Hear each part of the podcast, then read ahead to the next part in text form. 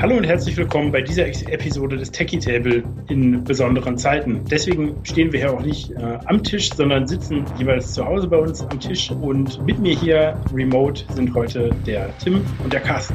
Moin. Hi. Moin.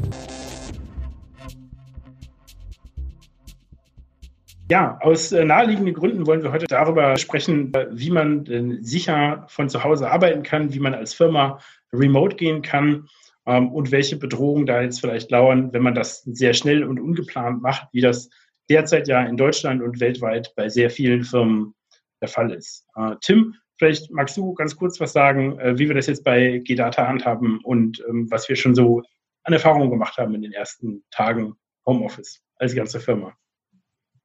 Ja, bei uns läuft der Umstieg aufs Homeoffice eigentlich äh, relativ flüssig. Ähm, wir sind jetzt ab dieser Woche ähm, wirklich alle ins äh, Homeoffice beordert, sofern wir nicht unbedingt irgendwelche ähm, Verpflichtungen haben, für die wir wirklich vor Ort sein müssen. Für die Leute, die jetzt noch auf dem Gedata Campus arbeiten, gibt es auch ganz klare Regeln, dass äh, größere Meetings einfach äh, an der Stelle nicht stattfinden, dass jeder im Zweifelsfall in einem Büro alleine sitzen sollte und dass jeder die Regeln des Social Distancing eben einhalten sollte.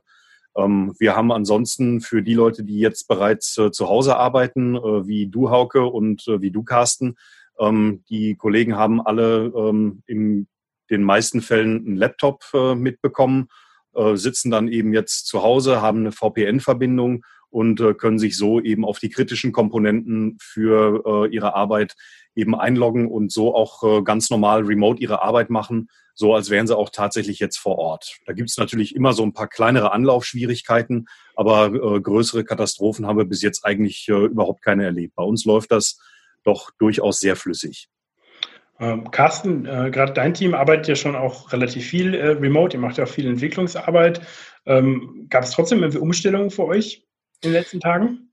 Ja, also wir hatten natürlich jetzt eine sehr gute Ausgangsposition, dadurch, ähm, dass wir vorher schon technisch an dem Punkt waren, dass wir voll remote arbeiten konnten. Ähm, es war bisher eigentlich so, dass ähm, die Mitarbeiter dann nach eigenem Interesse einmal die Woche äh, im Homeoffice geblieben sind oder nicht. Und ähm, die Anforderungen in meinem Team, die sind natürlich schon relativ hoch, was sowas angeht. Wir sind ein agiles Entwicklungsteam und äh, nutzen viele von diesen modernen, agilen Entwicklungspraktiken und da gehört natürlich auch sowas wie Pair Programming zu. Das heißt, ähm, mindestens zwei Leute arbeiten zusammen an einem Stück Code und gucken auf die gleiche Entwicklungsumgebung und ähm, das ist natürlich relativ einfach im Büro, da setzt man sich zu zweit vor seiner Umgebung. Ähm, remote hat man dann aber schon gewisse Anforderungen, einfach, dass man zum Beispiel einen Videochat hat mit einem Screenshare, der flüssig genug ist, dass man an der Stelle auch äh, wirklich zusammen gemeinsam daran arbeiten kann. Ähm, vielleicht, das, vielleicht ein paar konkrete Tools wollen wir auch später noch sprechen. Ja. Äh, du hast bestimmt auch eine Antwort äh, darauf, wie man mit äh, agilen Post-its umgeht, wenn man äh, virtuell zusammenarbeitet. Ähm, Vielleicht noch mal ganz kurz, ähm, wenn jetzt viele Firmen eben ins Homeoffice gehen ähm, und gerade auch Firmen, die nicht so viel Erfahrung damit haben, die vielleicht von der Infrastruktur nicht so vorbereitet sind oder wo auch viele Mitarbeiter arbeiten, die vielleicht nicht so technikaffin sind. Ähm, was, was seht ihr denn da gerade für, für Challenges? Ähm, da wird ja wahrscheinlich auch relativ kurzfristig Infrastruktur angepasst oder neu geschaffen. Ähm, was kann denn da schiefgehen ähm, aus eurer Sicht? Ja, ähm, ich kann ja mal einen Ausschlag machen. Also am Ende ist es natürlich im Moment eine besondere Situation, weil man nicht viel Vorbereitungszeit hat. Normalerweise sollte man immer gründlich überlegen, ähm, wie will man die Prozesse, die bis jetzt im Büro stattgefunden haben, auch digital abbilden, was hat man für Anforderungen und dann basierend darauf sollte man sich die richtigen Tools aussuchen. Ähm, erfahrungsgemäß ist es nie nur ein Tool, was man braucht, sondern mehrere. Und ähm, da haben wir natürlich jetzt die besondere Situation, man hat nicht den Luxus, um verschiedene Technologien wochenlang auszuprobieren und zu gucken, was am besten passt und muss möglichst schnell handlungsfähig werden. Ähm, das heißt, man wird wahrscheinlich am Anfang ein bisschen eher auf Standard-Tools, die äh, auch in zahllosen Artikeln schon genannt werden, zurückgreifen. Wichtig ist da zu beachten, zum Beispiel äh, hat man vor, sehr sensible Kommunikation über einen Cloud-Service abzuwickeln oder sagt man, ja, den Cloud-Service nehmen wir jetzt vielleicht als temporäre Lösung, bis wir was Richtiges haben. Und ähm, solche Fragen stellen sich dann. Also man muss immer überlegen, wie werde ich möglichst schnell handlungsfähig und macht vielleicht Abschnitte, aber man sollte definitiv eine mittelfristige Strategie entwickeln, wie man dann auch ähm, die Tools sehr wohl überlegt auswählt. Beispielsweise äh, verschlüsselte Verbindungen. Also Netzwerktraffic sollte immer verschlüsselt sein bei solchen Sachen. Ganz, ganz essentiell. Und die Möglichkeiten, die man da hat, ähm, hängen natürlich unglaublich stark davon ab, äh, welche, ich sag mal, IT-Kapazitäten man überhaupt in seiner Firma hat. Wir sind jetzt sehr luxuriös ähm, eigentlich ausgestattet, was sowas äh, an Inhouse-Wissen angeht, weil wir sehr, sehr viele technisch versierte Leute haben.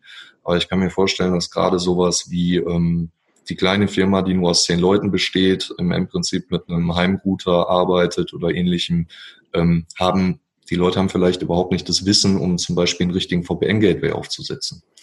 Ähm, und das sind dann die Sachen, wo man eventuell einfach gucken muss, dass ich jetzt sehr viele How-Tos bei den verschiedenen also eigentlich liest man ja jeden Tag neue Ideen, was man im Remote beachten soll. Und für die Leute kann man vielleicht nur empfehlen, okay, guckt euch ein How-To an, äh, wo dann was Einfaches vorgeschlagen wird, was erstmal umsetzen könnt. Und die Leute, die Inhouse-Kapazitäten haben, um das richtig zu machen, sollten sich eine zweistufige Strategie überlegen, möglichst schnell handlungsfähig zu werden, aber dann auch ähm, nachziehen, nochmal zu kontrollieren, das, was wir gerade benutzen, reicht das eigentlich unseren Anforderungen? Ist das sicher? Ist das performant genug? Können die Leute damit arbeiten? Und da werden die äh, Situationen natürlich sehr, sehr unterschiedlich sein, je nachdem, wie die Firmen aufgestellt sind und wie die, was die für Kernarbeitstätigkeiten haben, etc. etc. Ja, gerade wenn es darum geht, ähm, die Leute wirklich jetzt ins Homeoffice zu schicken, ist auch immer ganz wichtig ähm, zu klären, welche Anforderungen haben die einzelnen Mitarbeiter und ähm, auf welche, auf welche auf welche Ressourcen muss hier Zugriff bestehen. Denn äh, es ist äh, sehr leicht, halt Dinge einfach zu übersehen, wenn es darum geht, ähm, den Mitarbeitern Zugriff auf äh, zum Beispiel irgendeine Dateifreigabe zu geben. Wenn das einfach vergessen worden ist, dann können sich die Mitarbeiter zwar individuell auf ähm, ihre jeweilige VPN-Verbindung einwählen, können dann aber trotzdem nichts machen, weil sie die entsprechende Freigabe nicht haben. Also ganz häufig sind es halt wirklich Kleinigkeiten, ähm, wo nachgebessert werden muss ähm, und wo auch teilweise wirklich schnelle Reaktionszeiten notwendig sind. Ähm, und das können teilweise so einfache Sachen sein. Das können aber auch ähm, Dinge sein wie ähm, zum Beispiel ja, überhaupt den Leuten die Informationen zur Verfügung zu stellen. Ähm, Im Intranet gibt es dann äh, wahrscheinlich eine ganze Menge von Dokumenten, wo ähm, Vorgehensweisen beschrieben sind. Nur äh, wenn ein Mitarbeiter halt bereits im Homeoffice sitzt und auf das Intranet nicht zugreifen kann, äh, dann ist äh, der Einzelne natürlich ganz schnell in dieser, ähm, ich, ich nenne es mal immer äh, salopp, die Türschloss sind also im Handschuhfach-Situation, mhm. wo die. Informationen zwar da sind, aber der Mitarbeiter kommt nicht ran. Man muss definitiv in der Übergangsphase ähm, eine Art Support anbieten, dass die eigene IT, die ja. Leute, die ins Homeoffice gehen und ähm, technisch nicht so versiert ist, eine Möglichkeit haben, Fragen zu stellen, bevor dieses ganze Remote-Tooling überhaupt etabliert worden ist.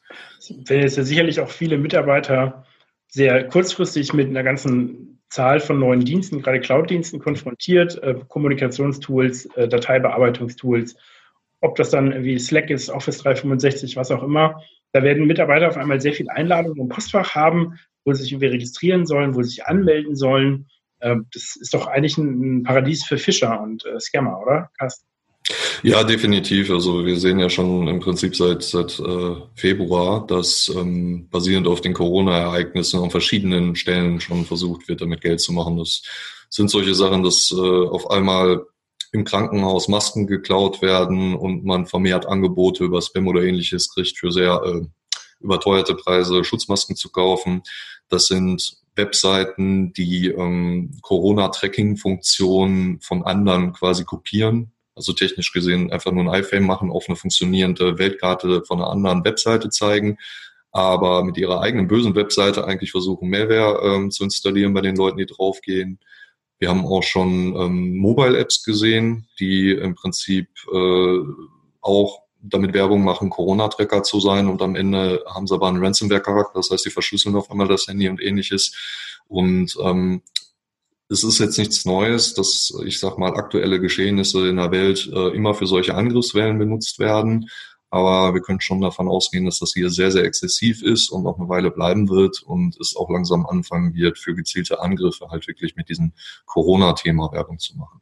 Das ist eigentlich also eine Frage der Zeit, bis das auch Richtung Tooling geht dass remote äh, die Leute gerade ins, ins Homeoffice gehen, ähm, auch da versucht wird, Malware äh, unter diesem Corona-Deckmantel und Remote-Office-Tools vielleicht ähm, weiter zu verbreiten. Mhm. Und, und gerade da, wo halt äh, sehr viel, sagen wir mal, Unsicherheit oder vielleicht auch Angst herrscht, so wie eben jetzt gerade in dieser aktuellen Corona-Thematik, ähm, da hat natürlich jemand, der, ähm, sag ich mal, überzeugend auftritt und vermeintlich irgendwelche äh, super wichtigen neuen Infos hat, ähm, eine gute Chance, da äh, auf offene Ohren zu treffen und äh, da auch auf dem Weg Schadsoftware eben verteilen zu können. Zum Beispiel eben über solche Apps, äh, die dann angeboten werden, wo man äh, angeblich sage ich mal, irgendwelche äh, äh, infizierten äh, Menschen angeblich live tracken kann. Ne? Also mhm. gibt es mittlerweile auch. Ja, und ich meine, es gibt ja auch auf der anderen Seite äh, nicht nur die, äh, die Scammer-Tools, es gibt ja auch teilweise echt beängstigende Apps. Ne? Ich habe das gesehen, in China gibt es irgendwie den Alipay Health Code. Da müssen dann Leute irgendwie von sich aus vorweisen mit so einer App, die irgendwie auf irgendeiner unbekannten Datenbasis berechnen, ob man jetzt infiziert sein könnte oder nicht, ähm, müssen das vorzeigen, bevor sie ins Einkaufszentrum können. Das ist dann so Big Data äh, kombiniert mit autoritärem Staat. Ähm, auch da äh, gibt es sicherlich eine Menge Dinge, die wir dann noch sehen werden in den nächsten Wochen und Monaten. Ähm, aber vielleicht jetzt mal konkreter zum äh, Tooling, Carsten, du hast ja eben schon ein bisschen davon erzählt. Ähm, klar, ein wichtiger Punkt in der Entwicklung ist sowas wie äh, Pair Programming. Ähm, wie funktioniert das denn dann ganz konkret, wenn man nicht zu zweit vorm Rechner sitzt?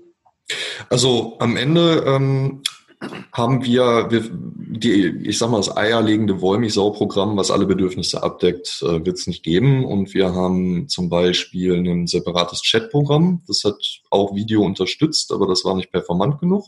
Und dann haben wir ein paar Sachen ausprobiert und äh, sind aktuell ähm, bei Zoom für Videoconferencing. Da sprechen wir gerade drüber. Genau. Und das hat ähm, einen eingebauten, eine eingebaute Share-Funktion, dass man seinen Desktop teilen kann. Und ähm, per Programming läuft es dann halt genau so, dass einer im Prinzip dieses Meeting aufmacht und äh, seine Entwicklungsumgebung, ähm, die er benutzt, äh, als, als Videoshare teilt, so dass die anderen drauf gucken können. Und ähm, beim Pair Programming ist immer wichtig, das sind zwei Leute, einer muss immer aktiv programmieren und der andere guckt zu, gibt seine Gedanken, stellt Fragen. Also man ist äh, in einem sehr starken Dialog, ist sehr kommunikativ die Arbeit und man tauscht zwischendurch auch die Rollen. Also es ist nicht so gedacht, dass einer die ganze Zeit aktiv programmiert und der andere nur dabei ist, sondern man muss zwischendurch auch tauschen. Und das kann man eigentlich auch ähm, mit dem Tool, was wir gerade nutzen, zwischendurch machen, ohne dass man den Videochat verlassen muss und ähnliches. Ähm, die Eigenart hier ist zum Beispiel, dass man kann Leute in dieses Video hinzu einladen, aber man kann, wenn man äh, sieht, zwei andere sind in so einem Meeting, kann man sich nicht von selber da beipacken. Das heißt, wir haben als Spielregel schon mal definiert, ja, wenn zwei Leute ähm, pairen zu einem Thema, schreiben die kurze Nachricht mit einer Referenz auf diesen, diesen Videochatraum, in dem die gerade sind, in unseren äh, Teamchat, so dass andere Kollegen, die vielleicht gerade noch mit was anderem beschäftigt sind, eine Möglichkeit haben, dazu zu stoßen. Und äh, das sind halt alles so Kleinigkeiten. Wenn man anfängt mit diesem Tooling zu arbeiten, wird man immer wieder merken, oh, das klappt jetzt aber nicht so, wie wir das aus dem Büro gewohnt sind. Und dann braucht man eigentlich nur einen kontinuierlichen Prozess, um drüber zu reden und immer sich kontinuierlich zu verbessern. Also was im Agilen jetzt auch normal ist. Aber ich glaube, das ist in der Tat schon eine sehr hohe Herausforderung, wenn man Pair Programming oder äh, die Extremvariante davon Mob Programming ähm, viele Leute, also mehr als zwei, arbeiten gemeinsam am Code. Ähm, das sind schon hohe Herausforderungen an so einem Videochat-Tool und da muss man ein bisschen gucken und sich einspielen. Vor ein paar Wochen habe ich mal einen Satz gehört, fand ich ganz spannend. Ja, das Büro ist letztlich auch nur eine Kommunikationsplattform. Ähm, also wenn man mal nicht daran denkt, dass einfach so ein Gebäude, da muss man immer hinfahren irgendwie, sondern eigentlich ist es ja ein Ort, um sich auszutauschen, um zu kommunizieren und dann irgendwie gemeinsam Dinge zu erschaffen. Der Ort fällt jetzt halt weg. Ähm, was bedeutet das denn so ganz praktisch, äh, Tim? Was würdest du sagen, ähm, ne, klar, so Meetings kann man abhalten, aber äh, Arbeit ist ja auch mehr. Ne? Man, man trifft sich ja auch mehr auf dem Gang, man bespricht ja Sachen, dann stehen ja auch viele Ideen. Klar, also so Sachen wie der, äh, der sprichwörtliche Flurfunk, äh, die fallen dann äh, natürlich weg oder sind zumindest sehr stark eingeschränkt. Ähm, was äh, auch anders läuft, ist, dass eben das Privatleben und das Berufsleben halt auch räumlich dann plötzlich sehr eng beieinander stehen und äh, das ist eine Sache, die äh, muss natürlich jeder für sich auch äh, selber ähm, ja irgendwo in den eigenen Alltag einbringen können. Ähm, das äh, macht sich vor allem dann bemerkbar, wenn es eben um die Verarbeitung von äh, Informationen von Daten geht, die äh, im äh, Berufsalltag eben genutzt werden. Und da ist es halt wichtig, ähm, auch in dem, äh, ich sag mal, in diesem äh, digitalen Bereich, in diesem virtuellen Bereich, äh, eine Trennung aufrechtzuerhalten zwischen dem äh, Privatleben und äh, dem, was eben im Job passiert. Sprich, ähm, jetzt irgendwelche äh, Firmendaten ähm, lokal nur auf, einer, äh, auf einem Privatgerät irgendwo zu verarbeiten, ähm, das äh, sollte nach Möglichkeit dann äh, einfach unterbleiben. Und umgekehrt natürlich auch, ähm, sofern, das, äh, sofern das an der Stelle irgendwo relevant ist. Und ähm, da haben viele Firmen natürlich auch die Herausforderung, ähm, dass nicht immer Geräte bereitstehen, die den Mitarbeitern eben mitgegeben werden können, so dass es da teilweise einfach keine Alternative dazu gibt, äh, auch ein privates Gerät irgendwo zu nutzen, um beruflich zu arbeiten. Und ähm, da müssen natürlich auch die Voraussetzungen geschaffen werden, äh, dass man da diese Trennung ähm, irgendwo äh, auch wirklich herstellen kann. Ähm, das kann zum Beispiel sein, dass ähm, über einen ähm, Terminal-Server gearbeitet wird, der halt für sich selber nochmal mit einem VPN abgesichert ist. Ähm, das kann äh, sein, dass auch virtuellen Maschinen gearbeitet wird, in die man sich äh, von außen verbindet. Ähm, da gibt's also, äh, wie der Herr Carsten schon sagte, ähm, das Universalrezept oder die, die eierlegende Wollmilchsau, ähm, die gibt's an der Stelle halt einfach nicht, weil es eben von Betrieb zu Betrieb eben extrem mhm. unterschiedlich ist und jeder da ähm, andere Anforderungen und auch eigene Lösungsansätze für ähm, bereitstellt und auch bereitstellen muss. Du hast jetzt ja eben von äh, Firmen gesprochen, betrifft natürlich auch Behörden. Ähm, ja. äh, vorhin ähm, habe ich noch was gelesen vom Kammergericht Berlin. Die waren ja eh äh, ein bisschen in den Medien in letzter Zeit, äh, weil sie irgendwie einen größeren äh, Befall mit Emotet hatten. Das ist eine sehr mhm. bekannte Schadsoftware. Äh, die hatten jetzt gerade ihr Netz so halb wieder aufgebaut und jetzt müssen alle wieder nach Hause und dann wurden dann doch wieder USB-Sticks verteilt, was vorher eigentlich ja, verboten werden sollte. Ähm, ja. Also da ist man ist nicht leicht, ja. Ja, da kommen wir ja, wieder ein bisschen zu dem Punkt mit der Übergangsphase. Ne? Also grundsätzlich, ich meine, wenn man verschlüsselte USB-Sticks hat, kann man da vielleicht noch drüber reden. Ansonsten USB-Sticks, wo dann vielleicht kritische Daten drauf sind, in der Hosentasche nie eine besonders gute Idee. Die Sachen, die verliert man schnell und dann kriegt, wer weiß, wer die in den Finger. Ähm, vielleicht kann man sowas mal als Maßnahme etablieren, um ganz kurzfristig in die Situation zu kommen, dass die Leute zu Hause arbeitsfähig sind das ist aber eine riskante Lösung, die fehleranfällig ist. Also, ja, also das, das kann also wirklich nur ein absoluter Notnagel sein. Ja. Und äh, selbst den würde, also ich persönlich nur äh, unter größten Bauchschmerzen halt so wirklich umsetzen. Ähm, aber wenn halt die Wahl besteht zwischen, äh, wir haben jetzt hier einen kompletten Betriebsstillstand und äh, ja, wir gehen jetzt eben das äh, Risiko für diesen kurzen Übergangszeitraum äh, eben ein, dann äh, ist das natürlich in dem Fall eine, äh, eine Einzelfallentscheidung. Aber ähm, eine wirklich tragbare, tragbare und tragfähige Lösung auf die Dauer äh, kann das natürlich nicht sein. Äh, wir haben jetzt über ein paar Tools gesprochen. Tim, wir hatten ja bei uns im Team auch die Erfahrung gemacht, dass es eben auch in der Anfangsphase natürlich auch so ein bisschen ineffizient ist manchmal in der Kommunikation, dass man sich vielleicht noch nicht so richtig geeinigt hat, wie man jetzt eigentlich kommuniziert das ist sicherlich auch wichtig, da dann klare Regeln zu vereinbaren in, in dem Team, in dem man arbeitet. Oder? Ja, auf jeden Fall. Ähm, denn wenn halt Kommunikation auf äh, unterschiedlichen Plattformen läuft, ähm, dann kann es halt relativ schnell relativ anstrengend werden. Ähm, der Carsten hatte das ja gerade schon ein bisschen angesprochen, äh, dass da eben Spielregeln her müssen, weil sonst einfach Informationen verloren gehen. Wenn jetzt jemand äh, eine Information auf Kanal A irgendwo ans, äh, ans Team schickt, und auf Kanal B äh, reagiert irgendjemand darauf und äh, auf Kanal C bietet dann noch ein anderer irgendwelche anderen Einsichten an. Ähm, so hat man dann am, äh, am Ende im schlimmsten Fall äh, ganz viele unterschiedliche ähm, ja, Datengräber, wo halt Informationen drin liegen, die dann jeder Einzelne sich äh, mühsam erstmal wieder zusammensuchen muss. Und da besteht natürlich die Gefahr, dass äh, wichtige Informationen dann einfach zwischendurch ähm, verloren gehen. Deshalb sind solche Spielregeln ähm, also wirklich absolut wichtig. Äh, Carsten, du hast ja eben ein paar Tools angesprochen. Wir wollen jetzt gleich auch noch über das Thema Security sprechen. Das heißt, welche Herausforderungen hat das ganze Thema für die äh, IT-Sicherheit? Ähm, aber da gibt es ja auch viele Überschneidungen. Ne? Kann natürlich auch der Fall sein, dass zum Beispiel die Mitarbeiter im Unternehmen nicht unbedingt Laptops haben, sondern dass es stationäre Rechner gibt und sich dann von zu Hause verbinden. Da wird dann oft gesagt, naja, dann machen wir halt äh, RDP auf und dann könnt ihr euch einfach auf den Rechner verbinden. Ähm, das ist natürlich relativ gefährlich dann, oder? Ja, RDP würde ich heutzutage schon eher als unsicher ansehen und kann, kann nur zu einem VPN raten, aber das ähm, kommt natürlich wieder auf die Firmengrundsituation an. Ähm, man kann relativ kostengünstig ein OpenVPN quasi selber aufsetzen. Die Software kostet nichts, dann muss man die Hardware haben, aber man braucht halt auch Leute, die die Fähigkeiten haben, das zu tun. Mhm. Ähm, und wenn man ins Profispektrum geht, sind solche Tools auch relativ teuer. Also so ein VPN-Gateway ähm, ist jetzt nicht zu unterschätzen und man muss relativ viel Ahnung vom Routing und ähnlichem haben.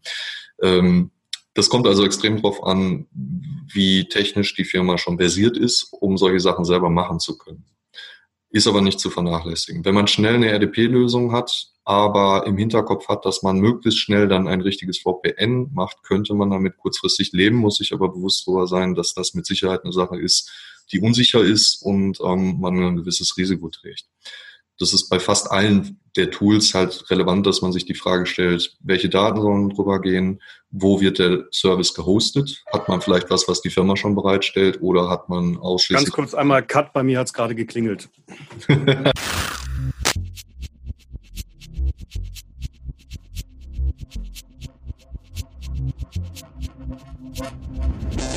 ähm, das Thema Security, ne, Carsten, du hast jetzt eben ein paar Hinweise gegeben, Thema äh, VPN-Umgebung zum Beispiel.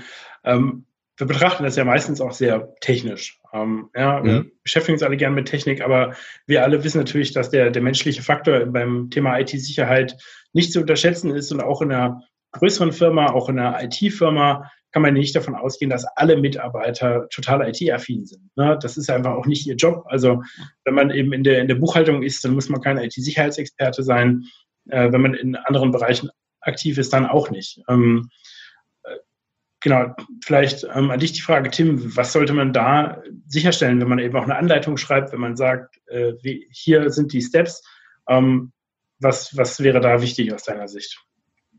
Ja, eben, dass die Anleitungen wirklich so kleinschrittig sind wie möglich und äh, ja, ähm, ich meine, ich werfe jetzt mal äh, fünf Mark in das sprichwörtliche Phrasenschwein äh, und sage, äh, ein Bild sagt eben mehr als tausend Worte. Also Bilder, äh, eine bebilderte Anleitung, wo wirklich ganz genau beschrieben ist, wie jeder einzelne Schritt zu funktionieren hat.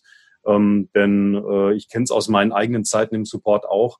Sobald irgendwo eine Formulierung nicht wirklich ganz 100 Prozent klar oder äh, nicht ganz scharf formuliert ist, und dann irgendwas passiert, was der Anwender eben nicht erwartet, ähm, auch wenn es eigentlich total einfach zu lösen ist, ähm, dann kommen äh, viele Anwender eben schon ins Straucheln und äh, sind dann verunsichernd, äh, rufen ihren Support an und äh, wollen natürlich alles richtig machen. Und äh, ja, deshalb ist es eben wichtig, eine Anleitung so klar und kleinschrittig und strukturiert zu machen, äh, wie es eben geht. Ich denke, wichtig ist auch, ähm, wir haben ja schon ein bisschen über das Thema Verfügbarkeit geredet. Also bevor, sage ich mal, ähm, VPNs oder ähnliches da sind, müssen die Leute auch in der Lage sein, Nachfragen zu stellen. Das heißt, ähm, man sollte sich überlegen, ob diese Anleitungen zum Beispiel äh, in einer Art zur Verfügung gestellt werden, wo man nicht über ein VPN verbunden sein muss, wo man zu Hause auch drankommt. Das sollte man unterstützen durch einen Support mit Nachfragen. Das kann jetzt ein Telefonsupport sein, äh, die DIT für die eigenen Mitarbeiter, die nach Hause gegangen sind, aufsetzt. Das kann natürlich auch ein Chat sein, den man öffentlich stellt. Also die meisten Firmen haben ja interne Chatprogramme, die man von außen nicht so ohne weiteres erreicht, wo man zum Beispiel erst im VPN sein müsste, damit man da konnektieren kann. Aber ähm, man kann sich auch vorstellen, einen Channel bereitzustellen, der aus dem Internet erreichbar ist. Natürlich abgesichert, HTTPS verschlüsselt, damit der äh, Verbindungskanal geschützt ist, genauso mit Authentifizierung und da kann auch ans LDAP angeschlossen werden, dass die normalen User Credentials genutzt werden. Wichtig ist nur, dass ein Kanal für Rückfragen etabliert wird, so dass hier Mitarbeiter, die in dieser Transition ins Homeoffice sind, äh, Möglichkeiten haben, die IT zu erreichen. Und ich glaube, an der Stelle könnte ein gewisses ähm, Risikopotenzial für uns entstehen, wenn nicht ganz klar Kommunikationswege definiert sind. Das soll heißen, ähm, wenn Mitarbeiter jetzt in dem Moment auf einmal mit E-Mails konfrontiert werden, äh, die angeblich von der IT kommt und sagt, ah, bitte diesen Teamviewer installieren und so einrichten und so, wäre das potenziell was, wo die Leute in der Situation halt sehr anfällig für sind und was Angreifer für gezielte Angreifer theoretisch ausnutzen können. Mir sind solche Fälle jetzt nicht bekannt, aber den kann man halt schon entgegenwirken, indem man sich am Anfang Gedanken macht, ganz klare Kommunikationsstrukturen und äh, Prozesse zu definieren. Ähnlich wie eine Bank einem sagt, wir werden Sie nie anschreiben, damit Sie hier per E-Mail Ihr Passwort geben oder so weiter, sollte man das auch frühzeitig mit seinen Mitarbeitern kommunizieren. Ihr bekommt von den Leuten Informationen. und, äh, angeschafft. Genau. Also es ist einfach ähm, ein potenzielles Risiko, was ich jetzt gar nicht überbewerten will, aber da wir ja schon sehen, dass ähm, auf der Corona-Welle sehr viele unterschiedliche Angriffe gerade versucht werden ähm, und das auch langsam anfängt, gegen gezielte Angriffe bei Firmen eingesetzt zu werden, ist das vielleicht auch eine Sache, die man recht früh beachten sollte. Klare ich glaube, wenn, glaube, wenn solche Angriffe tatsächlich auch aktiv gefahren werden, ähm, da werden wir jetzt noch nicht äh, im großen Stil von erfahren. Die Berichte, die werden wahrscheinlich äh, dann anfangen aufzutauchen, wenn, sage ich mal so, der, äh, der, der größte Schwung an äh, Infektionen durch ist und äh, wir äh, so langsam wieder in einen Zustand zurückkehren, der so halbwegs am Normalen dran ist, dann werden auch äh, eventuelle Zwischenfälle auch erst richtig aufgearbeitet werden. Und erst dann werden wir wahrscheinlich sehen, wie viel tatsächlich dann in der Realität ähm, auf dieser Corona-Welle ähm, Angriffe stattgefunden haben. Ich glaube, was sich viele Firmen auch noch nicht wirklich bewusst machen, äh, der Eindruck immer mal wieder, höre ich das auch von Leuten, die denken so, naja, jetzt sind wir halt so ein, zwei Wochen zu Hause. Ähm, das wird ja schon doch deutlich länger dauern wahrscheinlich. Ne? Also das heißt, es ist sicherlich enorm wichtig, dann aus diesem Provisorium, was jetzt sicherlich überall herrscht, herauszukommen in so eine Art Normalbetrieb ähm, irgendwann. Äh, und dann eben auch die Lösung in, in, ja, weiß nicht dauerhaft, aber bessere Lösungen zu. Ja, ganz ehrlich, da sehe ich vielleicht eine der wenigen Lichtblicke an der Stelle. Das kann eine sehr gute Chance sein, dass Firmen jetzt einfach ihre Strategie ähm, weiter zu digitalisieren und immer äh, mehr verteilt zu arbeiten und mit Homeoffice-Angeboten zu arbeiten, dass sich das jetzt einfach mehr beschleunigt. Mhm. Wir haben jetzt ein bisschen Druck dass das bei allen viel funktioniert. Das wird am Anfang mit Sicherheit bei vielen äh, Firmen noch wehtun, um diese Transition zu ermöglichen, auch die, die da eigentlich gut zu in der Lage sind. Aber ähm, da sehe ich auch den Vorteil, dass einfach dieses verteilte, örtlich und zeitlich verteilte Arbeiten, was immer mehr zum, zum Best Practice und Standard wird, ähm, jetzt einfach schneller vorangeht. Das heißt, und, den Geist kriegt man nicht mehr in die Flasche, meinst du? ja, wenn die, wenn die äh, neu etablierten Arbeitsprozesse gut funktionieren und die Leute merken, hey, ähm, die sind vielleicht sogar, meine Kollegen sind sogar produktiver, wenn sie zu Hause sind, weil man äh, weniger Unterbrechungen hat, die man ganz klassisch im Büro hat, dann ähm, kann das ja durchaus eine Erkenntnis sein, die viele Leute dann auch ähm, positiv mitnehmen und mhm. dann auch merken, was das für Vorteile im Arbeitsleben haben kann. Wobei jetzt ja auch das äh, wirklich Homeoffice unter erschwertesten Bedingungen ist. Das muss man ja auch nochmal sagen. Die ganzen Kollegen und Kolleginnen, die Kinder haben, äh, bei denen merken wir das natürlich auch jeden Tag, mit, die bei uns im Team sind. Äh, wenn dann morgens der Stand-up kommt und ähm, am Anfang kommen die Kinder und grüßen und winken mal in die Kamera, das ist irgendwie ganz lustig. Ähm, aber irgendwann kann das natürlich gerade für die Eltern irgendwie auch relativ anstrengend werden, ähm, wenn sie dann auch eben sich nicht wirklich zurückziehen können zum Arbeiten ähm, und äh, für die Kinder sicherlich auch natürlich eine Ausnahmesituation. Äh, das heißt, ähm, das ist jetzt wahrscheinlich auch gar nicht die einfachste Situation, um das mal auszuprobieren. Äh, wenn dann Kinder wieder nochmal zur Schule gehen oder so, wird das ja für viele noch viel, viel besser funktionieren. Ähm, ja, also im Moment, ich, ich, glaube, im Moment haben wir wirklich so ein bisschen äh, die sprichwörtliche Feuertaufe da äh, in dem Bereich. Ähm, wie du schon sagtest, äh, unter erschwerten Bedingungen halt sehr schnell die komplette Arbeit umstellen zu müssen ist eine Sache, die äh, mit Sicherheit nicht alltäglich ist und äh, die aber, äh, wie du, Carsten, sagtest, auch durchaus eine Chance sein kann. Und ähm, ich glaube, wenn das in dieser Situation unter erschwerten Bedingungen schon ähm, relativ reibungsfrei funktioniert, ähm, dann sehe ich da eigentlich auch recht, äh, recht positiv in die Zukunft, dass äh, sowas in Zukunft auch äh, wirklich dann sehr schnell und auch sehr spontan äh, dann umgesetzt werden kann. Wir hatten uns noch ein letztes Thema aufgeschrieben, die Spielregeln, äh, auch fürs Homeoffice. Ich glaube, das passt jetzt ganz gut. Und äh, ich glaube, da ein wichtiger Punkt, ähm, der Vorteil, wenn man wirklich ins Büro geht, äh, ins Büro fährt, ähm, dann geht man halt auch wieder weg. Und dann kann man halt auch so ein bisschen das hinter sich lassen, was da passiert. Und worüber ja. man sich vielleicht an dem Tag geärgert hat oder was gerade nervig war oder, oder lässt einfach die Arbeit, die noch auf dem Tisch liegt, einfach auch da liegen. Ähm, ein paar Sachen nimmt man sicherlich mit, aber das ist natürlich im Homeoffice auch nochmal eine ganz andere Nummer. Gibt es da irgendwie Strategien? Ja? Auch nicht jeder hat irgendwie ein Arbeitszimmer zum Beispiel zur Verfügung zu Hause, ja. ähm, gerade bei irgendwie relativ hohen Mieten in vielen Bereichen. Also ich äh, würde es auf jeden Fall empfehlen, ähm, für sich auch im Kopf eine ganz klare Trennung zu vollziehen. äh, wenn eben die Zeit für den Feierabend gekommen ist, dann auch wirklich äh, den Rechner auszumachen oder den, das Laptop zuzuklappen ähm, und sich auch wirklich von dem, von dem Arbeitsplatz dann wegzubewegen, um sich dann, weiß ich nicht, irgendwie aufs Sofa zu setzen und fernzusehen oder irgendwie Abendessen zu kochen ähm, und äh, vielleicht auch wieder in die normale Freizeitkleidung ähm, ja, sich, äh, sich reinzubegeben. Ähm, denn äh, ist, klar, im Homeoffice ist natürlich verführerisch, morgens einfach äh, in den äh, Freizeitklamotten sich an den Schreibtisch zu setzen, seine ganz normale Arbeit zu machen und ähm, ja, dann äh, abends auch wieder äh, so davon wegzugehen.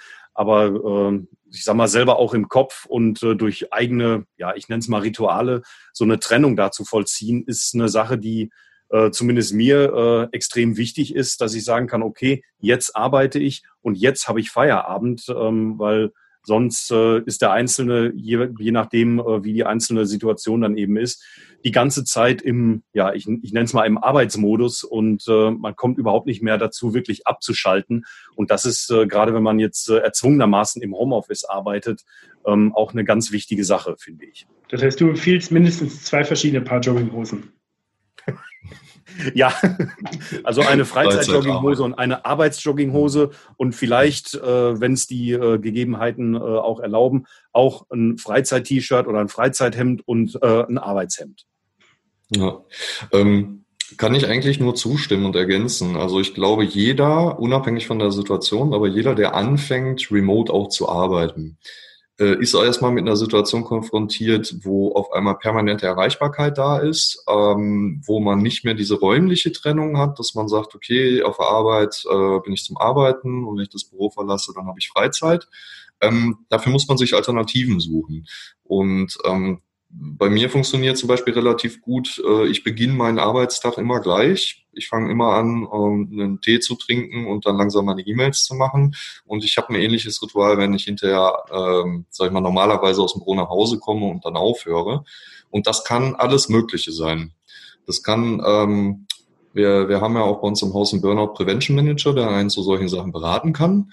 Und ähm, der meinte, lustigerweise, es geht nur um die Routine und das Ritual und nicht, was es für ein Ritual ist. Und er meinte, wenn man nach Hause kommt und sich angewöhnt, eine Zigarette zu rauchen, könnte er zwar aus gesundheitlichen Gründen nicht empfehlen, aber als Burnout-Vorsorge kann sowas sogar gut funktionieren. Ähm, das sind genau so Sachen. Und äh, wenn man den Luxus hat, dass die Wohnung zu Hause oder das Haus ein extra Büro hat, hat man noch so eine halbwegs sauberräumliche Trennung, was aber mit kleinen Kindern, glaube ich, unmittelbar auch schwieriger wird ähm, wo man sich dann mit seinem Partner, Partnerin absprechen muss, wie das irgendwie gut funktionieren kann für beide, dass jeder mal sich um die Kinder kümmert und dann aber auch wieder eine, eine ruhige Phase hat, wo man konzentriert arbeiten kann. Ähm, wenn man jetzt diesen Luxus nicht hat, ist es, glaube ich, essentiell wichtig, dass man sich solche Rituale selber schafft. Und äh, das braucht normalerweise Zeit und das ist halt in den erschwerten Situationen äh, Tim, du hast gerade, glaube ich, vorher Taufe gesagt. Ich äh, will mal mit, man wird ins kalte Wasser geschmissen kontern, ist am Ende genau das. Es ist immer schwierig und im Moment haben wir noch dazu den Zeitdruck, der es noch ein bisschen komplizierter macht. Und Sondersachen wie äh, Ausgangssperren oder Kinderbetreuung zu Hause. Ja, ja, vielen Dank euch beiden. Ich denke, wir haben hier eine ganze Menge besprochen und ähm, ja, bin gespannt äh, auf das Feedback. Äh, was, äh, was sagt ihr dazu ähm, äh, zum Thema Homeoffice? Funktioniert das? Funktioniert das nicht? Äh, sollte das beibehalten werden? Ähm, was sind die technischen Challenges, die es da gibt? Ähm, gerne in die Kommentare schreiben. Äh, und wir sagen an dieser, Zeit, an dieser Stelle Ciao und vielen Dank.